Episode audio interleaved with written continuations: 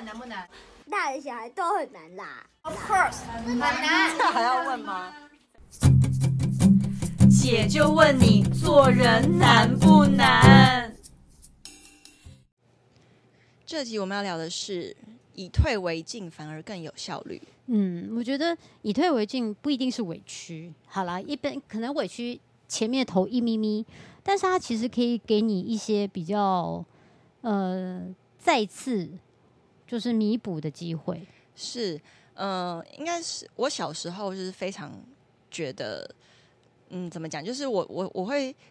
看到，万一别人有可能会走到失败，然后我会想要说服，或是想要极力的去改变，嗯、然后想要在前面就是呃充满了担心，然后叫人家呃按照我的方式去进行。那是因为我很没有安全感的关系。嗯、但是现在我可能就是会先说，可是一方面听听看别人的意见，也许别人是对的。那第二方面是，万一今天真的我是对的话，嗯、那别人去做了之后呢？那呃，万一真的不幸失败了，嗯、那我再出手相救之后，我说话反而会比较有说服力，也比较大声，人家反而比较愿意听我的。对，因为其实这个的感觉就是我们讲的以退为进啊，不是说你要事后诸葛放马后炮的意思。因为如果你之后才说的话，其实就会让大家觉得，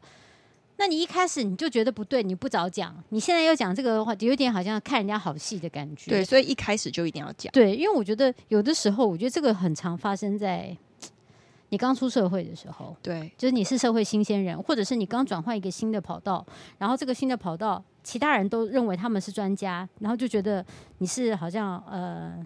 你你怎么讲？就是你你是来，人家觉得你是来捣乱的，或者说你是你就是不懂行规，你就爱出一些意见。对，但是其实有的时候，因为每个人专精的方向不一样，可能我们对会计不一定那么了解，或者说，但是我们对于公关行销可能是我们的专长。嗯、那这个的状况，你你。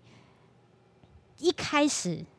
你就要把告诉人家，哎、欸，其实你这样子啊，你后面会怎么样，你知道吗？你讲太白的时候，人家会觉得就是你看又在那边不懂装懂，你还不如把意见先表达起来，说没关系，我尊重你们，我只是担心这样的疑虑是比较 OK。我觉得这种感觉呢，就是在我人生经验当中层出不穷，因为就可能刚开始出道就是宅男女神嘛，然后或是人家觉得说哦，你只是一个爱漂亮的小女生，但我觉得。呃，因为大部分的时间我不是那种跑趴或是出去那种玩的那种个性，所以其实我花了非常多的时间在查资料跟观察现在这个世界怎么样。那我是那种喜欢收集很多资讯，然后了解这个世界现在发生什么事情，然后什么是最对的时候，找到一个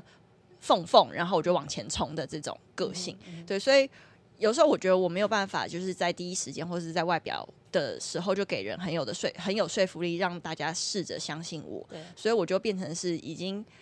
呃变成是有时候跟不是这个圈子，不管是不是这个圈子，我可能都会感觉得出来人家对我的不信任。嗯，但是我已经知道说接下来该怎么做的时候了，嗯、我就会。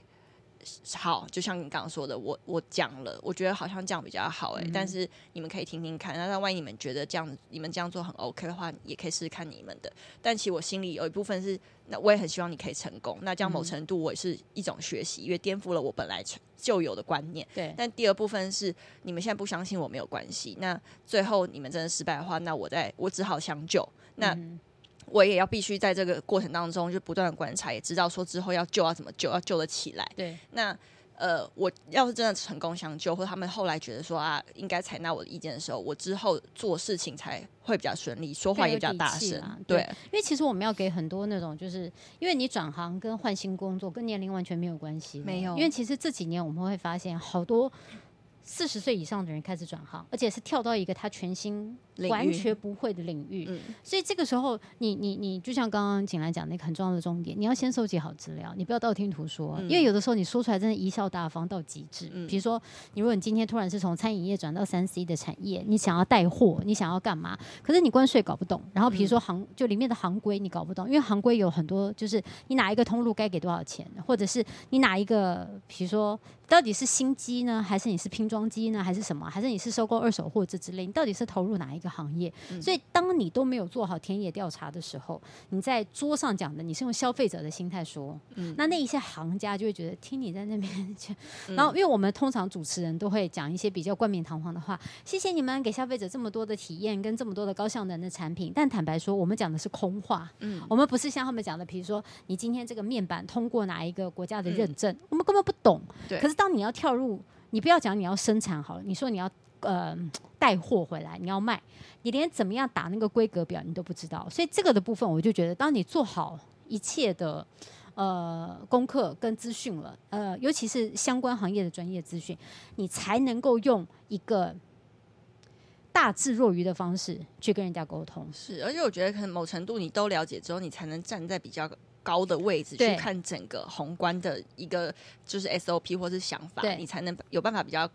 有就是全面的提出。嗯，而且要看看你你投入行业的时候啊，我我后来其实越来越大，你就会发现，你不要太一开始就以老板的方式自居。即使你是出钱的大老板，即使你是最有说话的，就是权威者，嗯、但是因为他是完全不熟悉的产业，甚或者找来合作的这一批人，你不了解他的身家背景是什么，你不要太快的，就是。我觉得应该怎么样怎么样，那其他人就不讲话了，是因为其他人不讲话的原因是因为，反正你是老板、啊，对啊，那你就这样子认为了，那我们要干嘛？对，反正赔钱是你家的事，反正就这样就变成多做反而多错。我反而不要讲话，我就听你讲，然后最后人家心里面会讪笑，你会觉得，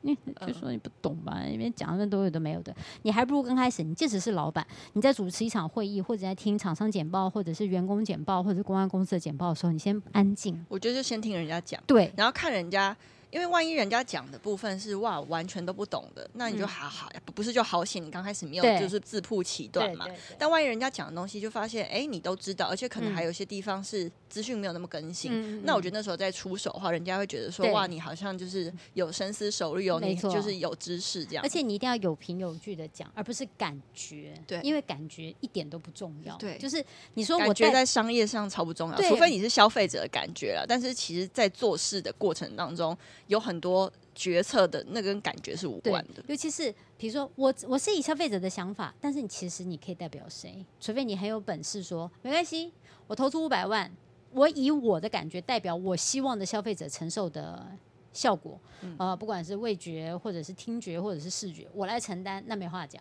要不然你就说我是消费者，那请问那应该做一下大市调吧？嗯、讲讲一个更直白的是，你即使是一个公司，呃。要推出什么样的？比如说，你今天是要跟一个艺人讲说，哦，我们在呃试调之后，觉得这个颜色最适合市场。你这个试调哪里来？对啊，有的时候你的试调 很主观，只有你家自己办公室，也就是十个人在那边做决策的人，他不叫试调哦，他只是叫你们决定了，那我们来执行。所以你要把试调这两个字放在前面的时候，他就必须做普遍性的试调，包含了年龄层或什么什么的，而不是哎，我觉得这个颜色现在市场一定很卖。那是不是就是你们这边几个人在决定，然后你要代言人讲说这是现在市场流行。其实你知道，有时候代言人脸都很尴尬，因为他自己也没有很喜欢这个颜色，这是很大的问题。所以我觉得刚刚景兰讲的那个很重点，就是以退为进。他不是委屈，而是你有充分的准备之后，你反而可以在事情发展的不顺利的同时，你给出的是正确解答，而不是让人家觉得好像呃你马后炮，然后刚刚又不讲，然后现在要泼人家冷水。所以我觉得我。呃，我觉得可以建议大家是，万一你今天真的很有办法，或是其实你已经研究了很多功课，但是你不被相信的话，呃，我刚开始花了很长的时间去适应，说让别人先试试看这件事情，就是我愿意，呃，虽然我已经好像你有点像是看着对方有可能走向失败的这个心态去面对这件事情，因为你你看似以为是放弃，可是我觉得不是，是也许是你之后可以说话。更有说服力、更大声的一个开头跟契机，嗯嗯、所以我觉得，呃，能够从嗯说服别人到改变自己的这个心态啊，跟那个心路历程，我觉得对我来说，在职场上面是蛮有帮助的。对对，所以我觉得，要是你是一个处于不被呃权威者相信的的人的话，你也许可以试试看这种方式，就也许以后呢，会让你有有更有办法去做更多事情。对你，你你是不是会觉得说，比如说？嗯，刚开始要去表达，比如人家都觉得你是宅男女神，都会觉得梅亚讲话的话，那些那种很高科技业者，或者是那些就是在资深产业工作很久的那些那种，嗯，我不要讲他是老板，因为有时候卡在中间层更讨厌的那种样子，是。就是你到底，哎、欸，你老板跟我讲好像不是这样，那你的表达方式好像又觉得说是非得这样，其实这个是辛苦的。然后尤其他们不信任的眼神，因为有时候他们不见得说不要，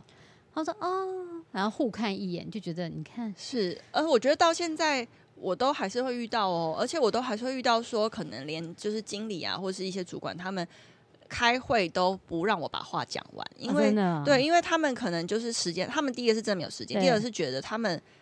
你会觉得他们好像打从心底没有办法参考你的意见，嗯嗯，对。然后，但我就发现，哎，他们好像根本也不想要让我表达完我认为应该做的行销方式的话，我就觉得 OK，那我接收到你现在对我的先入为主的观念了，对，那你就去吧。嗯。然后我我，但是我适时的会在那个就是群组偶尔发个声，我觉得哎，现在可以怎么样？哎，没有人回我，那群组不会有人回我。然后后来就是真的就是事情不如预期发展的时候呢，我就会。就是会说，呃，其实我之前有在群组说什么，但是没有人理我。我在开会的时候，我是直接 面对大家讲，大家都安静。我说那时候我其实就说，可是或者一开始我其实、嗯、我不知道你们有没有记得，就是客客气委婉的说，呃，我就觉得应该要做什么事情，可是你们那时候回答我什么什么什么，但我觉得现在没有关系。我们刚开始就是在不断的就是尝试，那本来就是一个呃打怪的过程。我就是也给他们台阶下，但是真的是一定要这样子的。那个流程，不然我没办法说话，我怎么怎么样说都没有人理我。那下一次呢？下一次他们就他就就谢谢我，他还问我说：“那你最近有什么需求？他可以提供他们的东西给我。”对，就反而对我变得很友善。对，然后或是就会。知道说我是真的想要解决问题，我不是说好像就是艺人的那个毛很多意见一大堆，因为很多人会觉得说哦，你你不懂啊，你是演艺人员，你平常就是在主持拍戏啊，你怎么会对这些行销有有概念有兴趣呢？对，哎、欸，我们不主持拍戏的时候也是 有很多时间可以做自己想做的事情，啊、那是看你要去玩还是要去学习呀、啊？对，就我在学习的时间不一定比你少哦，因为他们可能都在上班嘛，那他们上班可能就是会处理很多呃。被交代的琐事，嗯、可是那跟学习有的时候是就是执行层面跟那个知知识层面的学习是无关的。对，而且常常会有一些，比如说你说的行销公司，他们可能要举办一些什么抽奖活动或干嘛。我我常常都会说，除非你今天是要抽很大奖，要不然要不然你就是产品已经吸引到就是消费者爱不释手，不然其实你办抽奖活动啊，玩来玩去都是工作人员自家人。对啊，这个很丢脸。是啊，然后再来呢，你要请广告公司帮你规划这样的抽奖游戏，你要花一笔成本，因为广告公司或者是美美编这些美术，他不会管你说你到底有多少人来参加，他做了一个就是一个案子。比如说我帮你做了制图一张，一张五百，你即使就一个人玩，我还是收你五百块。对啊。可是如果你以以以厂商，就是像我们这种，就是如果今天是呃主要负责人的发想的话，我就觉得那你应该，你是不是应该提一些他的 CP 值给我？你花了五百块，你玩了抽奖，结果就一个人的宣传效果，就像 IG 跟 FB 我下广告，我下了三百块的广告打三天，对不对？我增加了点击人数三人，那请问我花三百块干嘛啦？对啊，所以这个时候刚开始我们提出说，我不认为你玩抽奖这件事情是可以增加品牌的宣传度的时候，你刚才讲不会有人相信，他们觉得抽奖很好啊，可以刺激所有的消费者的这个购买欲望，我就说我不反对抽奖。但我觉得你抽的奖不是小奖，你抽的奖应该是大奖。比如你抽今天的呃最新笔电一台。你玩的人就一定很多，因为这个已经远超过你的商品价值，而不是你的抽奖是抽那五块十块的。我就是，我觉得五块十块就不用抽了吧。消费者来说没意义嘛。我觉得或是可以抽自己的商品。我觉得抽奖大家会比较想留言，就至少一千五以上吧。可是当你的你要看你的产品的价格到哪里。如果你今天是像我这样是卖吃的，我的产品价格怎么可能一千五以上？就是要一个福袋，不然大家不会愿意。然后再来就是你不可能永远广告只下在你自己的官网跟 FB 上，不可能。因为就像比如说你我们很爱看自己台里面在那边。打跑马灯，我以前就常常讲，就是当你这个台有新闻台的时候，你的娱乐台一定要想办法上新闻台的跑马灯，而不是你只在你的娱乐台跑马，因为你的娱乐台的收收看率就已经很低了，你跑来跑去都只有就是比如一千人在那边看跑马，但是如果你可以跟你的那个姐妹台、新闻台，它的它是几万人在收看的时候，那个跑马才会吸引这个观众过来嘛，就是拓展新客。对，所以我才会说，当你做好这些功课的时候，你可以去跟你的团队沟通的时候，你可以一开始就先表明一二三四五。但我觉得景兰刚刚那个方法真的是要给所有不被信任的人一个很好的借鉴，就是你每一次开会，你要有完整的影音记录。我讲的是影跟音哦，可是你又不可能就是丢给他们看，说你看我当初这样说。我跟你讲，你到第四次他们还是犯同样的错的时候，你势必就可以拿这个东西出来了，因为这些人就是冥顽不灵，你懂不懂？那就算了，就不要跟他们合作。你可是没办法，你是签约的啊。哦，就你可能是跟他签一季的约，你是三个月啊？那会不会就是你丢出来之后，他们还是就是没办法？那就那就只能说，就那我跟你这一季度合作到时间就到了。嗯、可是在这个合作范围时间之内，你是付了钱的人，你本来就有责任去要求他们啊。你该要有很好的产品推销，或者是你还有很好的产品设计，这是必须的、啊。就不能让他们觉得说他们领了钱，反正多做事少做事也没差，就是做一样的事。对，所以才说以退为进，有的时候反而是更能够让事情有效率。